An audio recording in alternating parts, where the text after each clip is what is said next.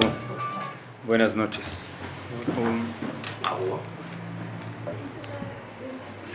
Ramim falam pra gente que da mesma forma, eu vi isso hoje de novo, Rabben Yonah fala no Sharei Tshuva, se não me engano o Rambam também diz isso, né?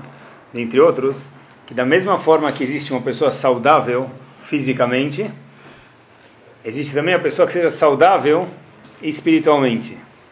E da mesma forma que além tem uma pessoa que ela pode ser não saudável fisicamente, existe também doenças espirituais. Na verdade, as doenças espirituais são o quê?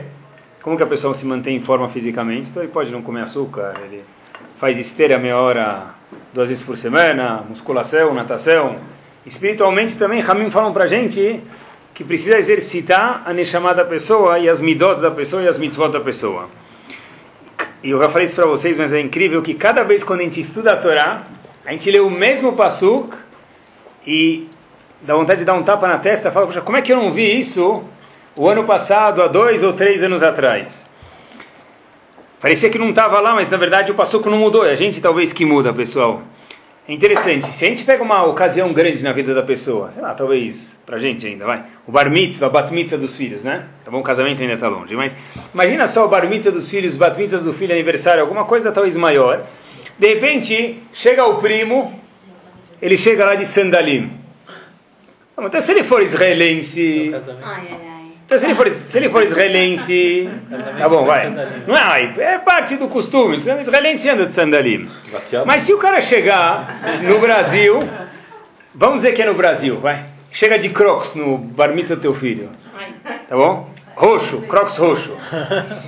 E não verdadeiro, fals- falsificado. Então, ai, né? Não, não cola bem. Então, de repente, a Torá conta pra gente a mesma coisa. Tem gente que anda de crocs. O quê? A Torá conta, nada contra. A Torá conta pra gente o seguinte, pessoal, tá? Que de repente, o dia mais santo do ano é, todo mundo sabe, Yom Kippur. Aí tem um lugar chamado santo, Betamigdash. Fica mais santo ainda o Kodesh. O mais santo ainda é Kodesh HaKodashim, quer dizer, santo ao quadrado, né? O, Ko, o Kohen no Yom Kippur, no lugar mais santo, Kodesh HaKodashim no Betamigdash. De repente, ele entra lá, tá bom, descalço. Tem razão que ele entra descalço, tá bom? Para deixar do lugar. Mas a Torá fala para ele, ele tem que entrar vestido. Que roupa que o Kohen Gadol entra vestido, pessoal? Alguém sabe? Está escrito na Torá isso. As oito roupas. Oito roupas? Não, lá dentro ele não entra com oito roupas. Não? Kohen Gadol entra, a Gemara fala, Flamedalet o Kohen Gadol entra com uma túnica branca. É um roupão branco, penuar. O que a gente usa o penuar, o roupão, para saída, é, robe de chambre, saída de banho, não é isso? Não é isso? Ah, você não conhecia. Que, que a gente sai do, do banho, se chega a visita, não vai, não vai receber visita com o penuar. Ai, roupão.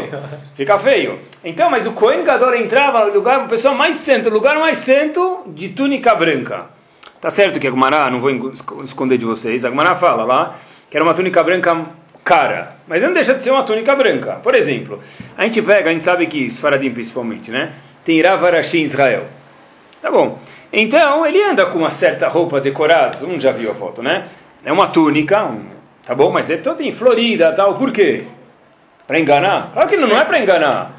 Para dar respeito à Torá. Ele precisa projetar uma certa imagem, uma imagem religiosa e hum, precisa projetar essa imagem. Claro que a cabeça da pessoa é sempre mais importante, mas a roupa também é indispensável. Então, de repente, por que a Torá fala aqui, olha, qualquer costureira faz a roupa do Kohen Gadol? Não precisa ir naquela lá do, do- aquela chique. Não precisa ser costureira assinada, nada, qualquer coisa. Uma túnica branca. A pergunta é por quê? Kohen Gadol estava demodé, parece, não é? Rav Schwab fala para a gente o seguinte. Ulai, diz Rav Schwab, talvez, esse é o Pshat, e é sobre essa medida que a gente vai falar hoje. Por que o Kohen Gadol entra com a roupa branca? Learaot Godel Shevach Midat Anavah. Para que a gente veja a grandeza do louvor, quanto grande, quanto importante é Midat Anavah. Que é Anavah? A de humildade, a característica de ser humilde. Amitit Yoter Mizava Paz. A Navá de verdade é mais do que ouro. O fato é que o Kohen Gadol ficava com ouro fora e quando entrava dentro, entrava sem ouro. As vão me falar, ah, ele não podia usar ouro por causa do Retaeger. Boa, vocês têm razão. Mas ele podia usar diamante, podia usar hum, outra- outras coisas chiques, safira, outras coisas. né? Não Zafira, Safira. Né, pessoal? Então, na verdade, o Kohen Gadol, ele entrava lá, por que, que ele entrava com diamantes? Diz Rav Schwab, Liarot Godel Shevach Midat Anavá, para mostrar a grandeza da Midat de Anavá Mitit, verdadeira, branca, pura, Yoter Mizavavá, isso vale mais do que ouro, que diamante, qualquer outra coisa.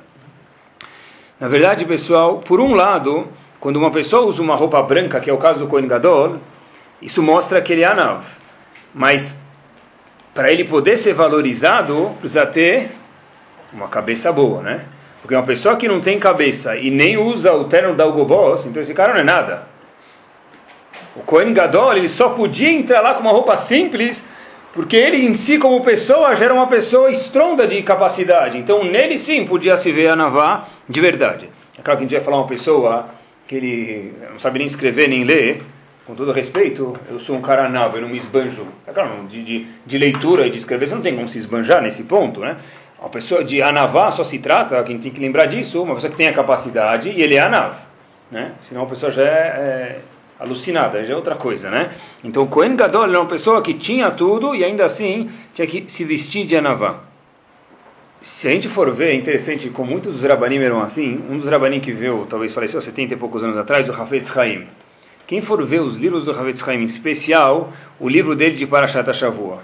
O Hafetz Haim tem um livro sobre as Parashiot algo que é um denominador comum em todos os Dvar Torah que ele fala, o que, que é? A coisa mais simples do mundo, não é de Lashonará, ele tem um livro de Lashonará também, tem razão, mas a coisa mais simples que ele fala, os Dvar dele são coisas tão simples. Eu pensei que ele ia pegar um passu, que ia dobrar ele, esticar, cortar no meio. É perguntas, observações tão simples.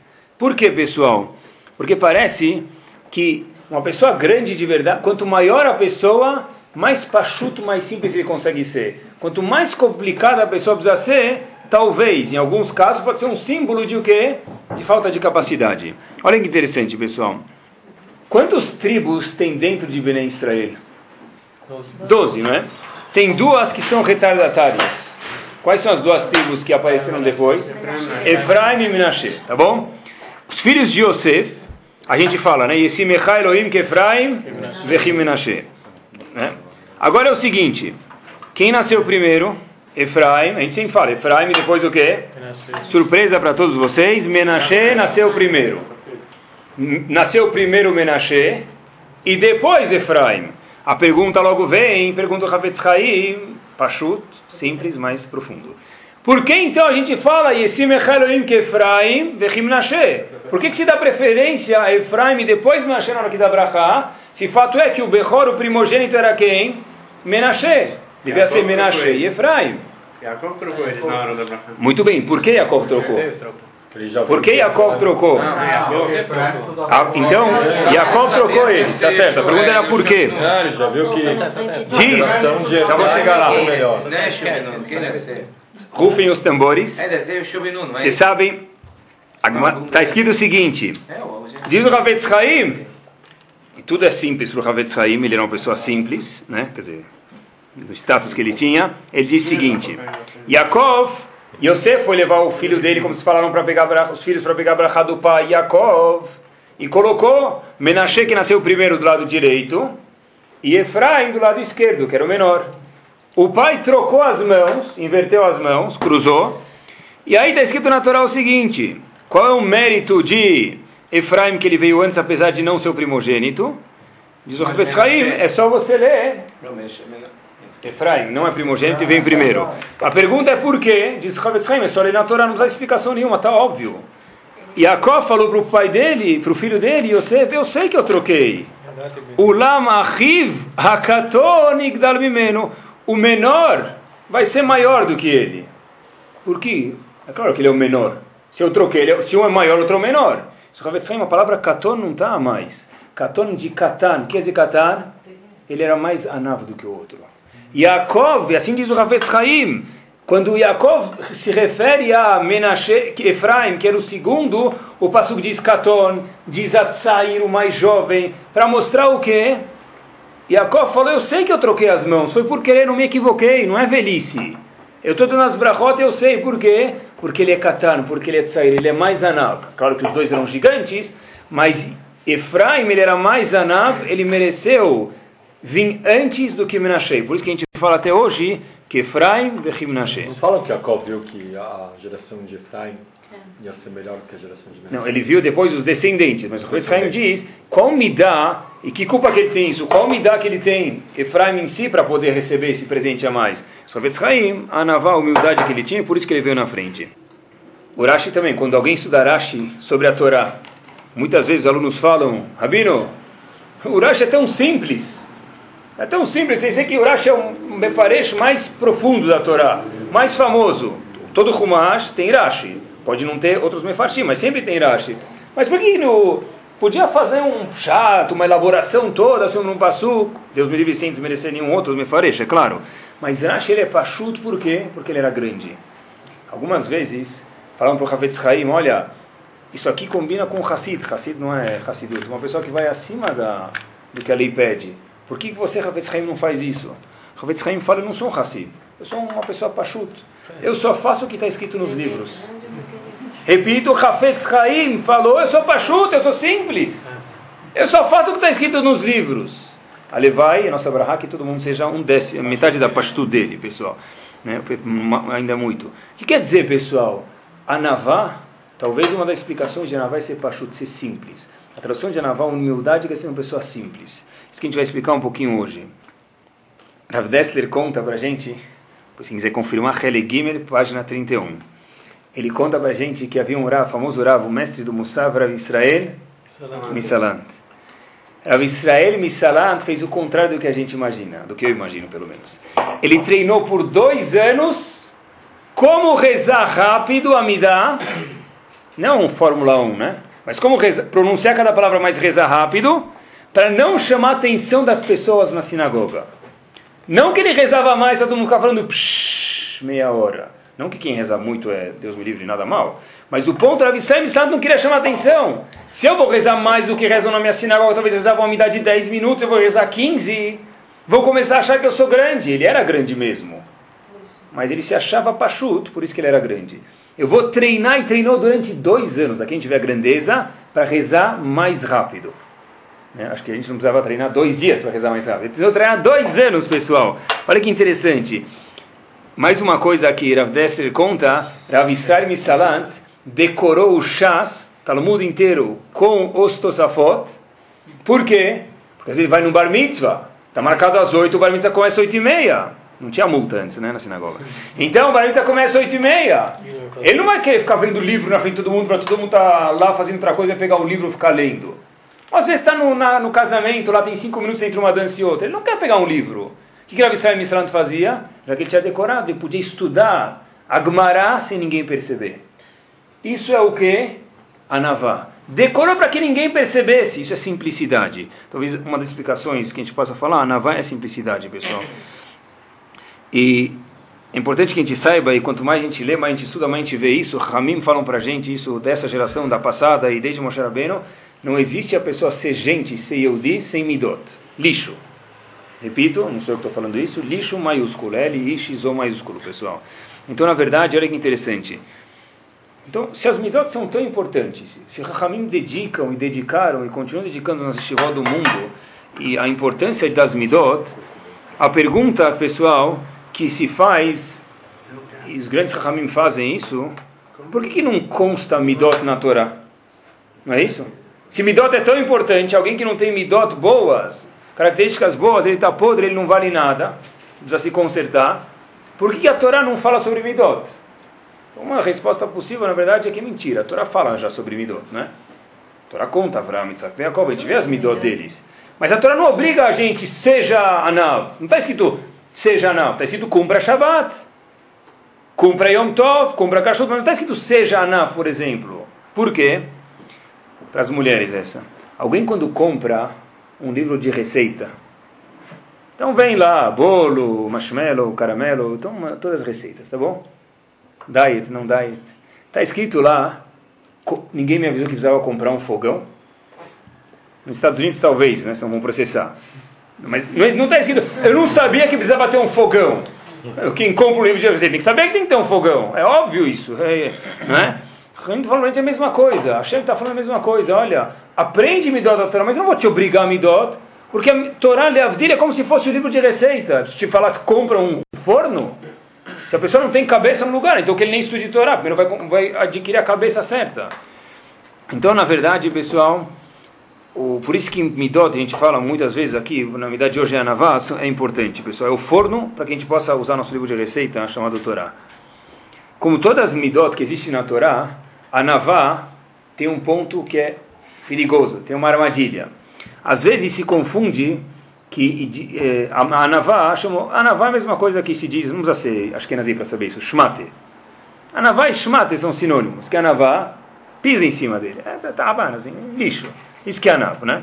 Então, mais uma vez, pessoal, a Navá não é ser bobo, a Navá é ser pachuta, é ser simples. O que quer dizer isso, pessoal?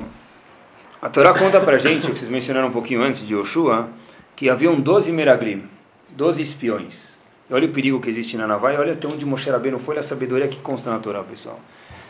Doze espiões vão visitar a terra de Israel para contar o que?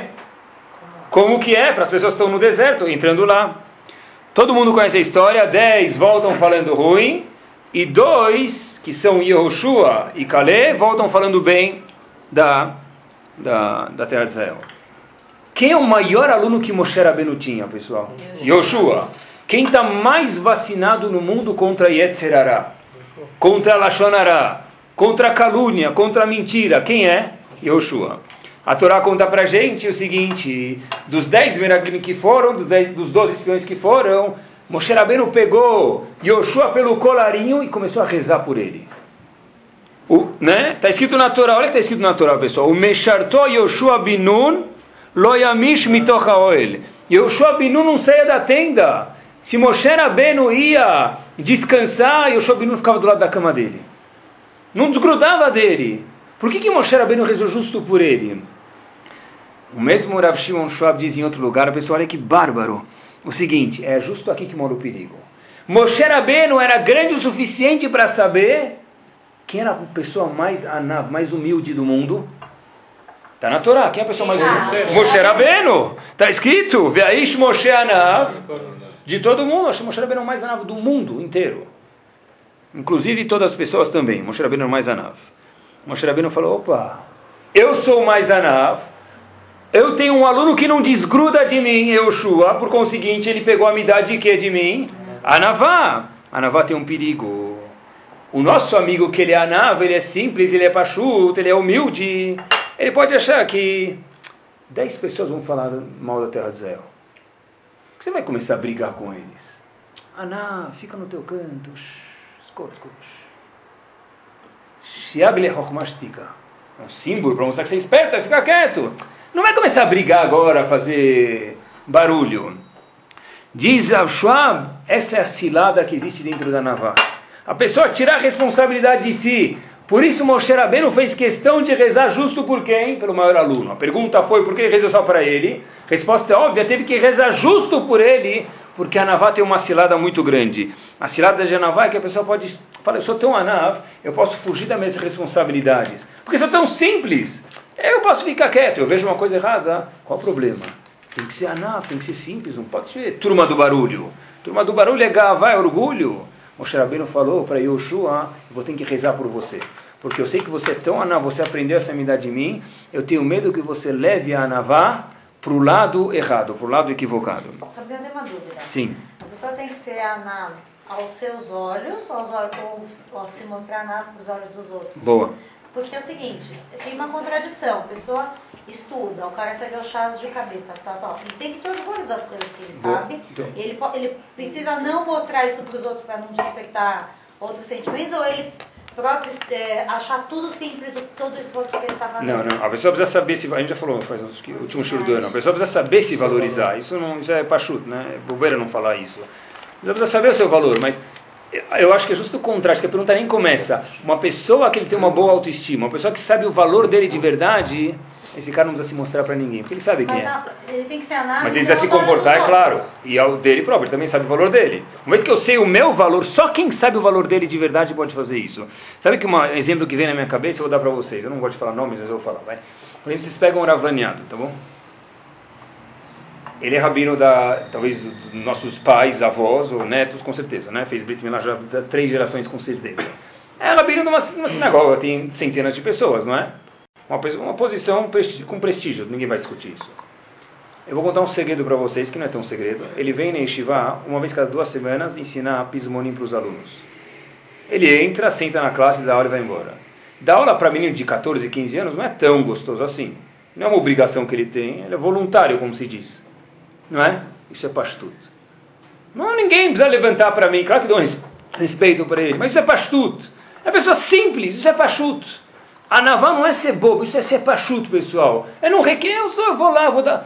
Quantas mil coisas tem para fazer? Um milhão. Ir para até estivar, 40 minutos, o Cuti Granja Viana e voltar, mais 40 minutos sem trânsito, é muito. É, então. Pessoal, olha que interessante, isso é pastuto, isso é anaval, pessoal, um exemplo que me veio à cabeça. Também não, não ficar buscando cavalo. Tá, isso é. Uma pessoa que sabe o valor dela de verdade não precisa buscar cavalo. A gente vê, por exemplo, o Hafetz Haim nunca teve uma cadeira de braços, pessoal. Alguém aqui não teve cadeira de braços? Tem, todo mundo tem em casa. Hafetz Haim nunca teve cadeira de braço, uma cadeira com braço. Por quê? Perguntaram para ele, 1933, último Yom Kippur da vida do Hafetz Haim, 1933. Hafetz Haim disse simples, como que eu posso ter uma cadeira de braço? Está escrito que o trono de Hashem não está completo até que seja erradicado o nome de Amalek. Se Hashem não tem um trono completo, como eu, Hafetz Haim, posso ter uma cadeira de braço. Isso é pachuto, isso é navá, isso é simplicidade. Interessante, pessoal. E voltando a ser anav, não quer dizer tirar as responsabilidades ou ser bobo. Por isso que Moshe Rabbeinu deu abrahá para Yehoshua. Eu li nas férias um livro que quem sabe hebraico vale a pena ler algumas vezes, chamado Bemechitzatam. Um livro sobre a história, eu li do primeiro Helek, é do Rav Shach, Hazonish e Rav Dibrisk. Rav Shach conta, nas palavras, alguém escreveu, mas a pessoa que era muito próxima dele, copiou as palavras do Rav Shach, ele falou, eu tenho medo diz Rav Shach, que na minha kavura, no meu enterro, não vai ter um minyan. E sabe que pela Lahá tem que ter minyan, tenho medo que não vai ter minyan. Por quê? Porque tem pessoas que talvez estejam chateadas comigo. Porque eu, como gigante da geração, ele sabia disso, isso é Anav, é saber quem eu sou. Tem coisas que eu preciso advertir o povo. E tem algumas pessoas que talvez sejam prejudicadas com o que eu estou advertindo. Essas pessoas vão ficar chateadas comigo. Eu tenho medo que talvez não vai ter um minyan na minha kavura. Quem pegar uma foto da Kvura do Rav vai ver que parecia que tinha formigas lá, mas eram pessoas. Milhares, milhares, milhares de pessoas. Onde a gente vê, pessoal, ser anav não quer dizer tirar a responsabilidade, não ser idiota, não é ser um schmate. Ser anav é ser simples. Agora, quando tem uma hora, aí eu vou também ser energético. Um não contradiz o outro, mas é uma cilada, e Moshe Rabbeinu teve que rezar para Yeshua por isso. Na verdade, Todo mundo, isso aqui é importante a gente saber, não é só o rabino, acho que muitas vezes o rabino tem menos poder do que vocês. As pessoas muitas vezes têm um pool maior de falar alguma coisa do que um rabino, muitas vezes. Muitas vezes, tá? Talvez em conhecimento de Torá pode ser que menos, mas em muitas coisas a, o, a palavra da pessoa, às vezes ela, ela vai mais longe porque ele é meu amigo, ele trabalha, ele está no meio, o rabino talvez não entende tanto. Às vezes as pessoas vêm falar alguma coisa. Ele quer escutar a verdade, fala. Se o cara vem te perguntar alguma coisa e fala, continua assim, isso é bobo, não é, Anav? Isso não é ser simples. Às vezes a pessoa a gente fala alguma coisa, se, mesmo que não te perguntou, deu uma brecha, se é amigo dele, deixou um buraquinho lá para você entrar. Fala para ele, poxa, olha, acho que isso não está. Não é assim que se cumpre Lachot Nida. Não é assim que se cumpre Lachot Shabbat. Não é assim que se cumpre Lachot Kashrut. Por exemplo, às vezes a gente tem brechas e tem cada pessoa tem um, um, um, lugar que ele pode se comunicar e entrar mais que qualquer outra pessoa. Porque aquela pessoa, para um, ele é, ele é visto bem, para outro, ele é visto mal. Para aquele que ele é visto bem, se ele der uma. Às vezes, se todo mundo, o pessoal deixa uma brecha para a gente soltar uma palavra. Se a gente não aproveita essa oportunidade, aí não é a nava, é bobeira. A nava é saber entrar no lugar certo, apesar que eu sou uma pessoa pachuta. Sabe que uma pessoa, por exemplo, que não reconhece que tem Hashem na vida dele diariamente, essa pessoa passa, precisa passar na revisão dos 50, 30, 40 mil quilômetros.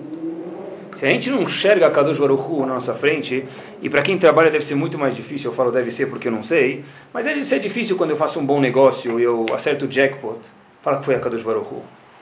Mas me permitam, é difícil, mas a gente pode esquecer o emento, a verdade. Uma pessoa que enxerga Kadosh Baruch no trabalho dele, essa pessoa precisa passar uma revisão de emunar na vida dele. Não é? Eu preciso ser pachuto, olha, eu sou importante, sou, mas não sou eu, eu sou uma pessoa simples que tem a chama em cima de mim. E é muito difícil isso, pessoal. Quando está numa hora de, de aperto, lembrar de Hashem é fácil. Quando está numa hora, é difícil, mas a gente precisa lembrar, olha, meu sucesso também vem de Akadosh Baruch Hu. Eu sou uma pessoa pachuto que eu preciso de Hashem. Sem Hashem eu não sou absolutamente nada. Eu digo que acho que ele é alguma coisa, sem Hashem é difícil, pessoal. Sabe que, olha que incrível como que a gente, a gente fala alguma coisa, a gente não sabe onde vai parar isso. Eu nunca vou esquecer, quando eu cheguei nos Estados Unidos, e eu estava em Shiva, e depois eu saí de Baltimore, fui para Miami, aí eu entrei no Betamidrash, tinha acabado de chegar do avião, não conhecia ninguém. Chega um cara para mim e fala, eles sabiam que ia chegar, né? Alguém avisou. Falou, you speak Portuguese? Falei, oi, como vai? Comecei a falar com o cara um, dois minutos, acabei de chegar, não sei o que lá. Aí falaram, não speak Portuguese. Eu falei, como você falou? Você já começou a falar comigo, falar português? Falei, ele falou, não faço, só queria te receber. Bom, tudo bem, me recebeu. Eu falei, olha, você sabe qual é o quarto 3, que eu preciso para o quarto 3? Ele falou, sei, é do outro lado da rua, não era no mesmo prédio, tinha que atravessar a rua. Eu falei, tá bom, obrigado. Ele falou, deixa que eu vou te ajudar. Eu nunca mais vou esquecer. O nome dele é Moshe Mapuyan, faz 10 anos que eu não vejo ele, mas devo muito a cara para ele. Ele pegou, não precisava ter feito isso, minha mala não estava tão pesada, mas ele carregou minha mala, falou: esse é teu quarto, essa é tua cama. Se quiser de qualquer coisa, me chama. Pachuto, podia ter ficado no Betamidrash estudando, não precisava ter saído. Ah, mas eu não, não é nessa minha função na Yeshiva. Isso é pachuto. É saber, mas não condiz comigo eu ajudar uma pessoa. Claro que condiz. Condiz, claro que condiz. Ser pachuto é uma pessoa simples, pessoal. E repito, a gente nunca sabe até quando vai ficar marcado. Para mim está marcado até hoje Talvez, e eu falo para muitas pessoas isso, se eu fiquei neste Shiva mais alguns anos, pode ser, eu tenho muita chance de pensar que é por causa que eu fui bem recebido naquele momento. Algum mérito que isso teve? Ele, ele tem sociedade nisso. A gente não sabe onde a gente vai ir, pessoal. E por isso que a pessoa precisa falar, olha, eu, eu, eu quero participar, tá bom, eu sou, e daí? E daí não condiz comigo? Não tem nada de errado, eu quero ajudar as pessoas às vezes. Ah, no, no, no, meu, no meu nível eu não posso ajudar uma pessoa assim. Não, não existe isso, pessoal. Isso é anavá, isso é pachuta, é simplicidade. Quais são os ganhos de uma pessoa que ela é anava, pessoal, na prática? Que ganhos que tem A gente viu quanto importante é a anava, talvez um perigo da anavá, mas que ganho que tem uma pessoa que ela é anava, que ela é pachuta, que ela é simples? Humilde. As pessoas vão gostar mais dele. Olha que interessante. Uma, uma, da, uma, das ramificações de Anavá, e é importante isso, todo mundo tem um pouco disso talvez dentro dele, é saber que tem pessoas que entendem mais do que eu sobre isso. Eu posso ser oftalmologista, posso ser rabino, posso trabalhar com X, Y, Z, tá bom? Mas tem gente que sabe mais do que eu. Não é, eu trabalho faz 20 anos nesse ramo. E daí? Talvez você não teve o dom de uma coisa que aquele outro cara profissional tem, você pode aprender dele. Uma pessoa que não é anavo nunca vai ousar perguntar na vida para alguém mais jovem do que ele alguma coisa. Isso é um símbolo de anavá. Quem não pergunta é um símbolo de gavá. E quem sai perdendo? Não é, pessoal? Às vezes, na vida também tem valores que a gente sabe. O meu sobrinho me manda um monte de frases às vezes, né, para usar no shiur. Meu sobrinho Ariel falou essa frase. Nossas certezas são muito mais perigosas que nossas dúvidas. Nossas certezas são muito mais perigosas que nossas dúvidas. Porque dúvida a gente pergunta. Quando eu estou certo, oh, eu tenho certeza disso. Aí é perigoso. Porque quando você tem certeza, ninguém nunca mais vai poder te corrigir. Ninguém vai ter ousadia de te corrigir, pessoal.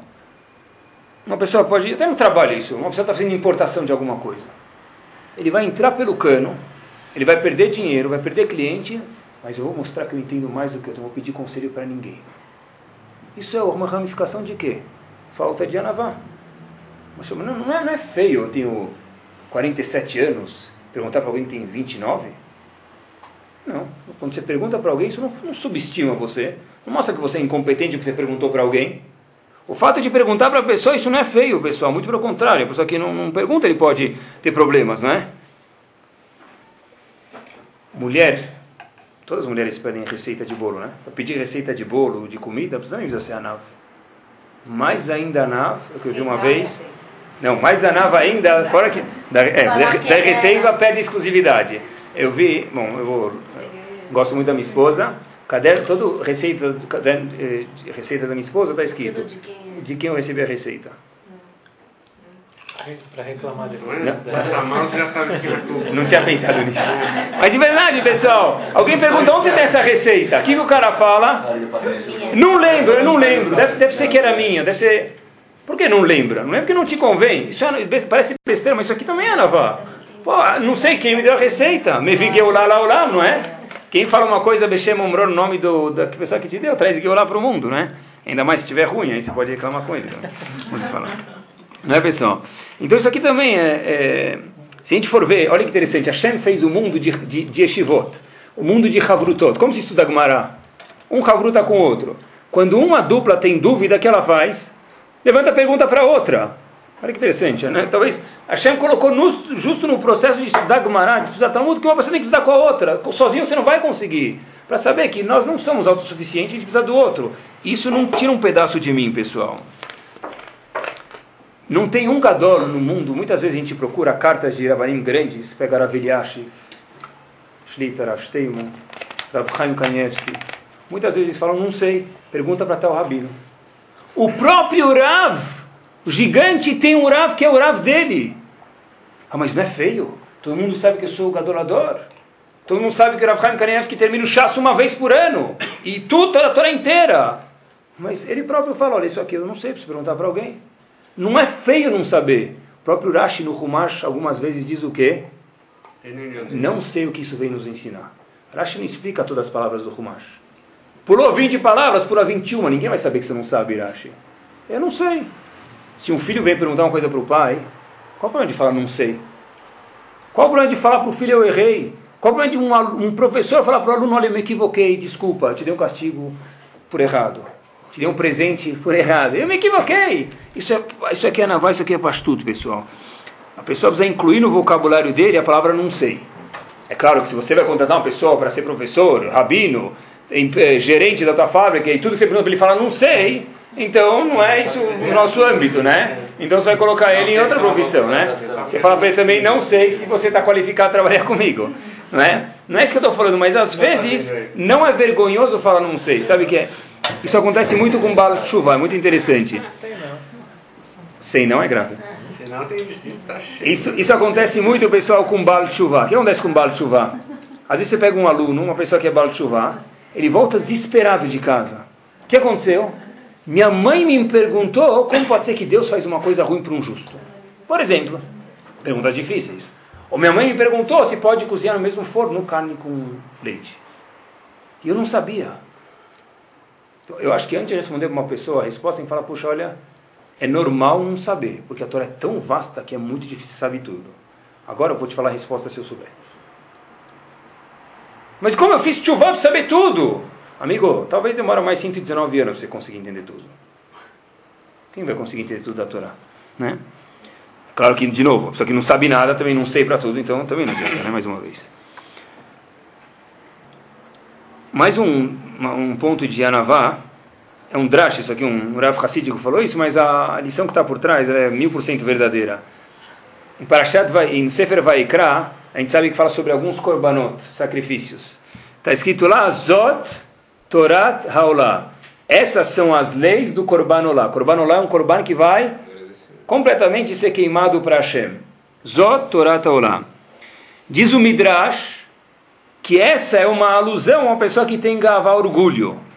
Então, vi um dos rabanim que pergunta, um Rav Hassidico, onde tem aqui Zotorat Olá? Esse é são as leis do Korban Olá. Aonde tem alusão a uma pessoa que tem orgulho aqui? Disse ele o seguinte, muito simples. Olá é olê, sobe, né? Quer dizer, gavá, aquele que tem gavá. Mas aonde tem alusão a gavá? O que, que isso nos ensina? Disse ele o seguinte, Zot Torat Olá. Aquele que fala que fala Zot, a pessoa que fala Zot é assim. Torá Olá. Pode saber que ele tem uma pessoa que é Olá. Olá é o que? Gava. Zot Torá Olá é uma alusão a quem tem orgulho. O que quer dizer Zot? É assim. Eu estou te falando que eu sei como é assim. Não precisa nem perguntar.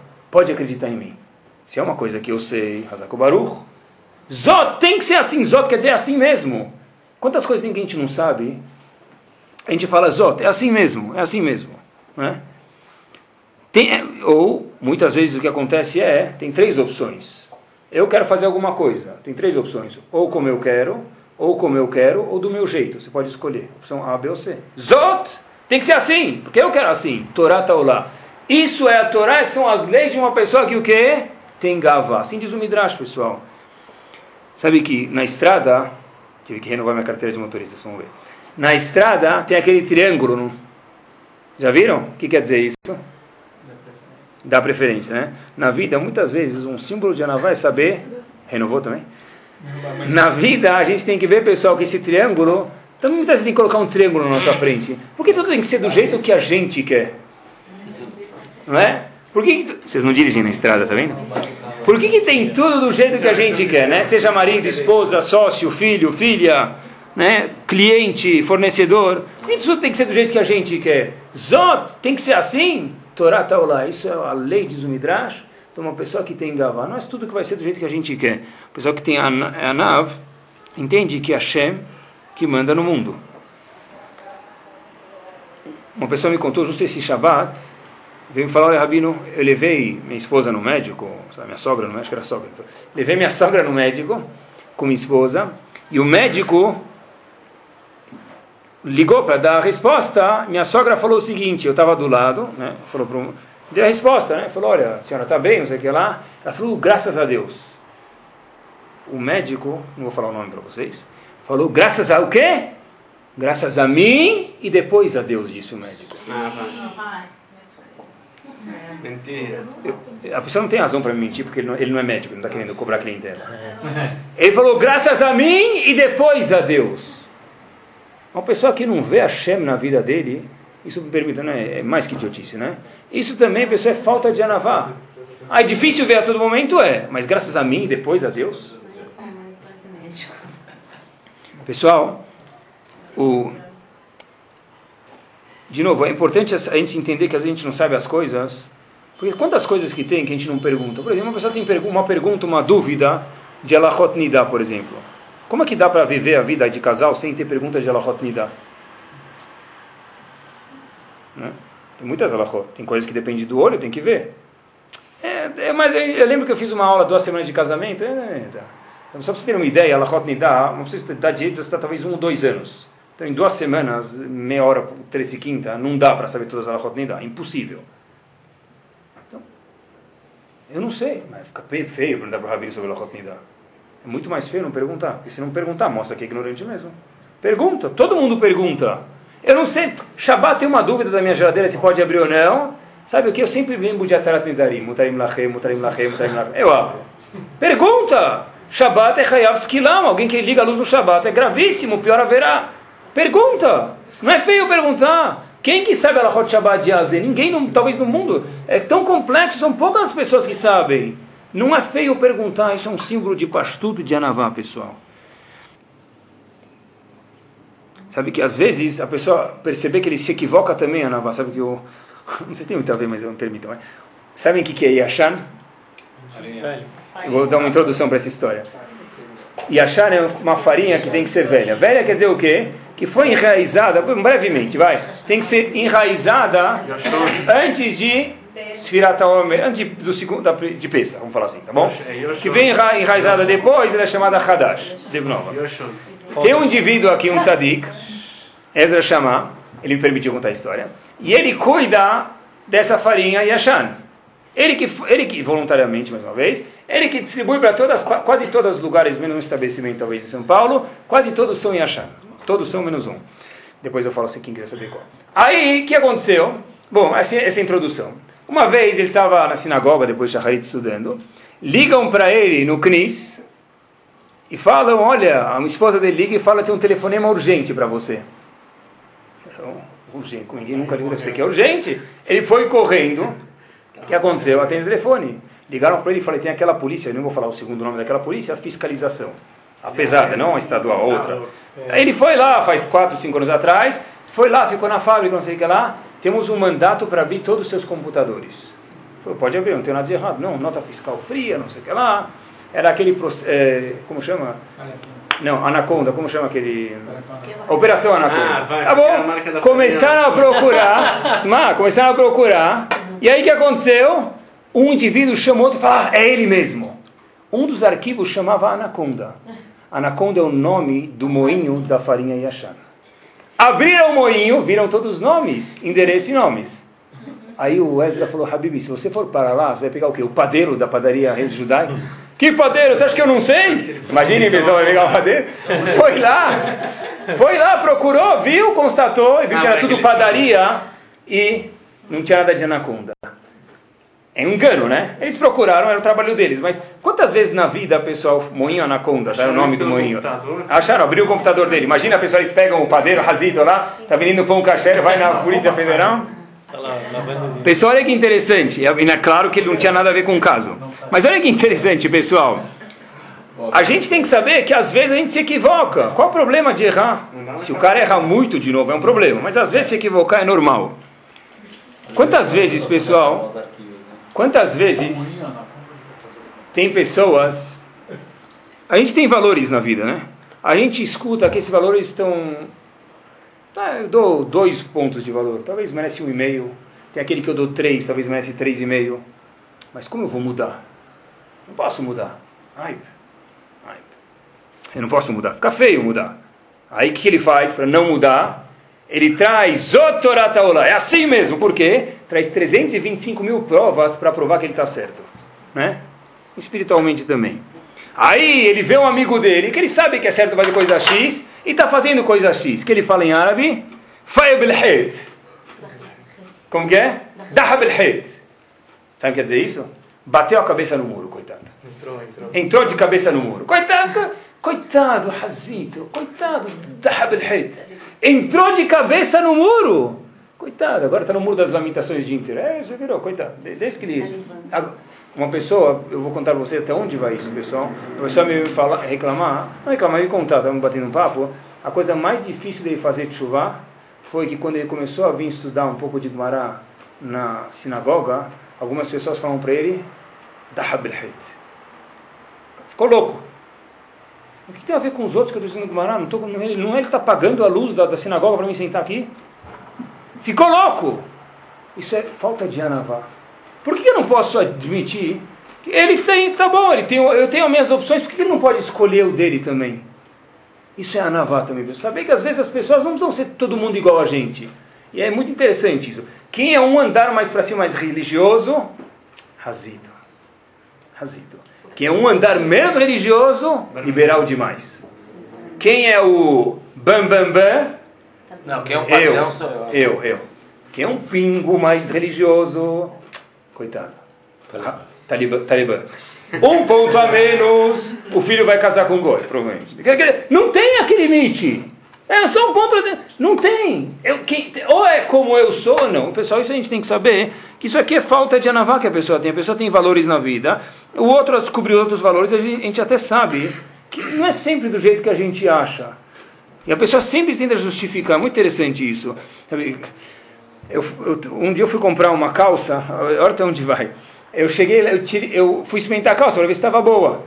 Arrumou, fui experimentar a calça para ver se estava boa. O que aconteceu? Eu vi que estava curta. Falei, olha, meu, acho que a calça está curta. Antes de eu levar da loja, o senhor pode abaixar. O senhor, curta?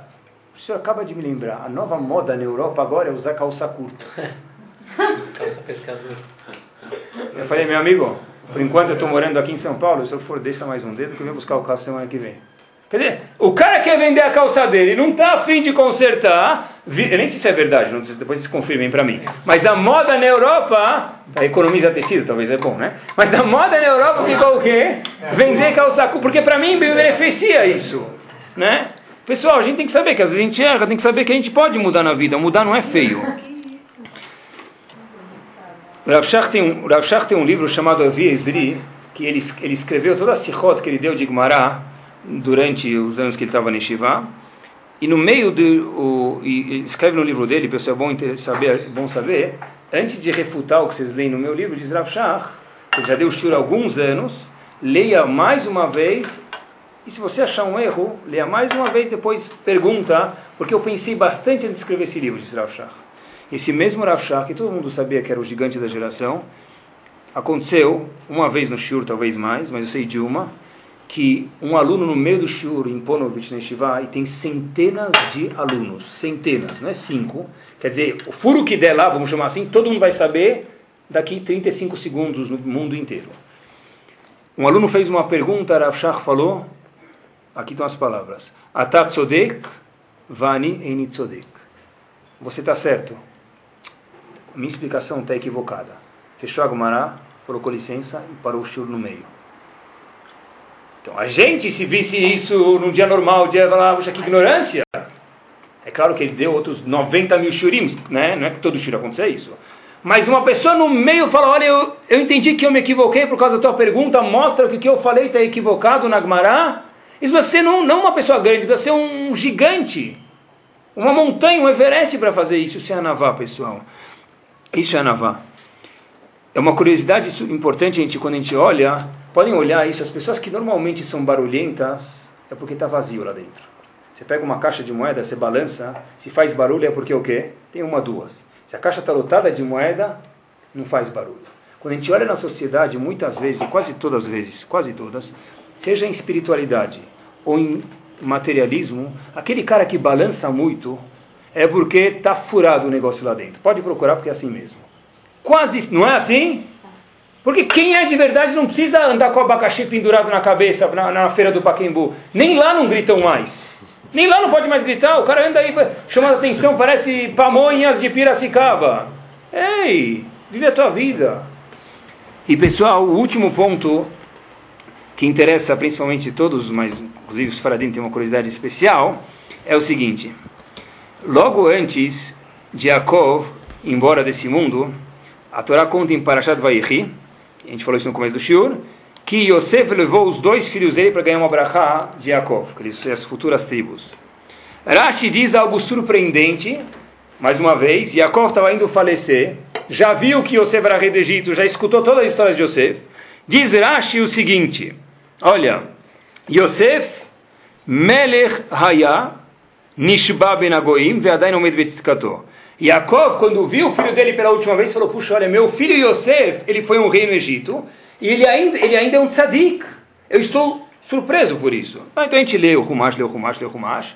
Rav Schwab, em outro lugar, pergunta, ei, por que, que Yaakov está falando agora, eu sei que Yosef é tzadik? Quando que Yosef foi seduzido, seduzido pela esposa do, do príncipe do Egito? Anos atrás. Ela todo dia passava com uma nova roupa da Daslu para seduzir ele, não conseguia. Todo dia. E Yaakov descobriu isso há dezenas de anos atrás. Antes de morrer está escrito, Yosef falou, Irashi conta para gente o seguinte, Adai no meio betiscato, agora eu sei que você é tzadik, você ainda é tzadik. E há dez anos atrás não sabia? Yosef, quem representa o maior comando sobre a de sexualidade do mundo, da história da Torá inteira? Yosef. E agora Yaakov fala, agora só que eu sei? Como pode ser isso? Diz Rav Schwab o seguinte, Yaakov até agora não sabia, porque Yosef, isso faz parte de Anavá, tinha tanta tzniut, tanto recato que ele não saiu anunciando na rua, eu passei o teste de Eshet Potifar, eu sou rei no Egito, mas eu como kasher, eu sou rei no Egito, mas eu me cumpro de não violar Shabbat. Yosef tinha tzniut. Yaakov, diz Rav Schwab, só conseguiu perceber quanto tzadik era Yosef no último dia da vida dele, quando ele falou, puxa, de alguma forma ele descobriu. Como que não descobriu até hoje? Porque Yosef tinha dentro dele a unidade de tzniut. Ser uma pessoa de recato, de low profile, que se diz em inglês. Não passa aí anunciando, eu estou aqui. Pessoal, é, é absurdo isso. Uma pessoa que ele é anab de verdade, ele não precisa fazer show off. Não precisa ter um display de quem ele é. Porque eu sei quem eu sou, minha esposa sabe, meus filhos sabem, minha família sabe, eu não preciso mais do que isso. Meus dons, meus filhos, meu dinheiro, isso tudo vem de mim.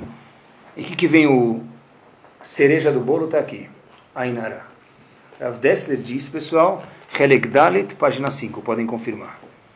Ainara existe e é perigoso, diz Rav Dessler. Sacaná, diz ele. Sacaná quer dizer perigo de vida. Porém, pergunta Rav Dessler, a pergunta de um milhão de dólares. Se Reuven colocou Ainara em Shimon, Shimon foi prejudicado, diz Rav Dessler. Na vida não tem nada por acaso. Por que, que Shimon foi prejudicado? Que Reuven é um bobo de colocar Ainara em Shimon, tudo bem? Mas Shimon foi prejudicado por quê, diz Rav Dessler? Por que ele foi prejudicado pelo Ainara de, Shimon, de Reuven? Rav Dessler disse, tem razão. Nada acontece por acaso. O fato que alguém teve Ainara de Reuven é porque ele deu brecha para isso. Quando ele deu brecha para ir para isso, me permitam, diz Rav Desser, não eu, ele merece que o Ainará afete ele. Falta de tzniut, falta de anavá, falta de sepachut, assim diz Rav Dessler. Quando o indivíduo chama atenção, essa pessoa está atiçando que aquele outro lá que não tem pode falar. Uh, a gente sabe que tem gente que faz assim, quando ele passa, o olho do outro quase cai. Tem gente que se, se, se tirar uma foto, você vê que olho. Hoje em dia tem foto, né? Máquina que tira reflexo de olho vermelho, mas olho que cai não tem ainda. A gente passa, a gente vê, tem gente que passou o cara lá com a esposa dele, pum! cai. Quando a pessoa faz de um jeito que chama, se acontece por, por acaso, então ele não tem culpa, talvez a chame fazer, que se ele tem muná não vai acontecer nada. Mas se a pessoa deixa uma brecha para aquele que não tem filho passar com seis filhos na frente dele e falar que meus filhos são lindos, sai pela outra porta. Aquele cara está desempregado, ele abre o carro conversível dele lá na frente, vai pelo outro, espera o cara sair. Isso é tzniut. Ah, mas se eu sou bem de vida, eu preciso ver mal? Não. Dentro da tua casa viva bem, quando você viajar viva bem, quando sair de férias viva bem, dentro do teu ambiente viva bem, mas cuidado na rua.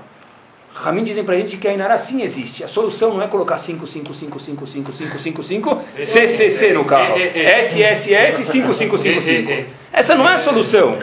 Quem quer colocar, Hamse Leon, não é? Mas essa não é a solução. A solução é quanto a gente chama a atenção dos outros. Isso que Aleno pode fazer com que pegue ou não o, o na gente. Então, na verdade, isso que a gente falou, pessoal, tudo são eh, proteções, na verdade, tudo são ramificações, melhor dizendo, do que é ser Anav, do que é ser Baal Gavá. Talvez Anavá, a definição é, como a gente falou, ser simples, pessoal. A Chokhmah é ser, extra, ser americano aqui, extra, extra large. Bem grande nos olhos da família, da esposa, do marido, da mãe, da sogra, do sogro. Esse ele pode ser extra large. Ele pode, porque a família dele é difícil ter, né? Talvez, depende do caso, que não tem Inará. Mas ser muito tamanho regular, medium size, quando chega a se dizer nos olhos do povo, pessoal. Que Bezat Hashem está escrito que Hashem não consegue Loaleno morar com Balgavá, mas com certeza, Ramim falou para a gente que Hashem mora e vive com uma pessoa que tem Anavá, que a gente possa ter Anavá e ter a Kadosh Baruch Hu dentro dos nossos lares 24 horas por dia, 7 dias por semana.